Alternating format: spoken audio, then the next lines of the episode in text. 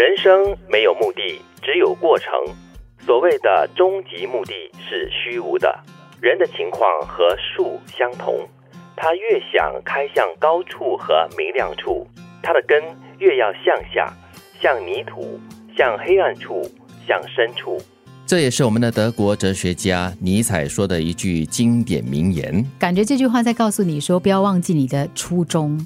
就是说，你要做任何的事情，你的初衷要很坚定，你的根要扎得很深。你想达到越高的理想跟目标的话呢，你如果忘记最初那个发源的动机的话，你可能就会迷失，然后就不够稳了。对，我觉得他这句话形容的蛮好的，就是人的情况是跟树一样的，树是怎么生长的呢？扎根扎得稳，然后呢就可以继续的向上生长，就可以接触到更多的阳光，然后看到更多的明亮处。当然，我会尝试从另外一个方式来理解这第二句哈。他越想开向高处或明亮处，它的根就越要向下，向泥土。也表示说，一个人要爬得越高，要走得更远的话哈，他这个基础，他的根基就要越强，对吗？你当你是往上升的时候，这个时候你要往下看。比如说，你做的越高的话，你要越能体会、理解下层他们的所需，他们的苦。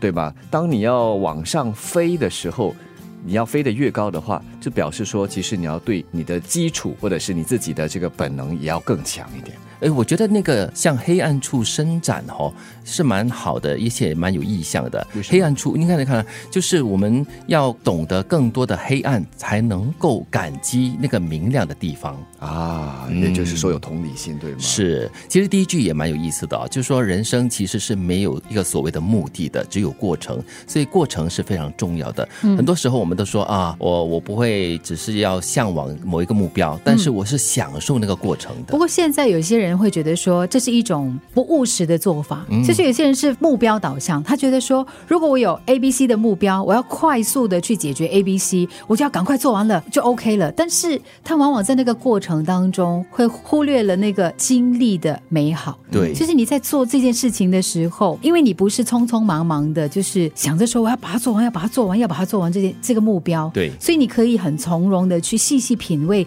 这个过程当中的每一个环节，然后同。同时，你也可以考虑到你的，比如说合作伙伴，嗯，他们是不是有有你这样的速度？他们是不是其实很希望可以稍微慢一点点？对对对。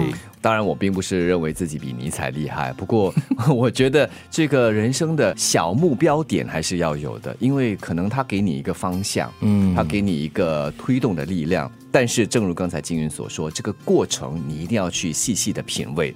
当然，有了这些目标了之后，他给你一个方向、一个导向，并不表示他就是。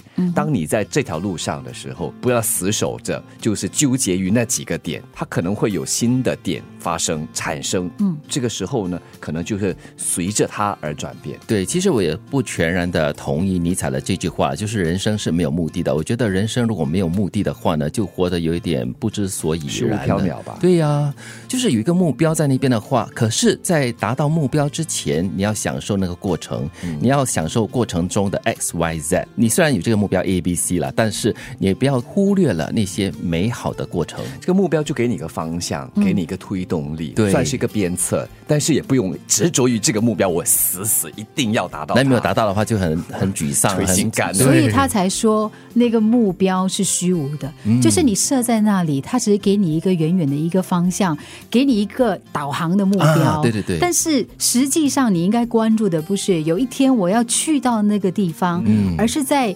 提醒我们说，在那个过程当中，你去享受，你去品味，你去感受生命，同时要懂得感恩嗯，又或者是正如我们昨天所聊的，我是这样的一个状态。人生没有目的，只有过程。所谓的终极目的是虚无的。人的情况和树相同，它越想开向高处和明亮处，它的根越要向下，向泥土，向黑暗处。向深处。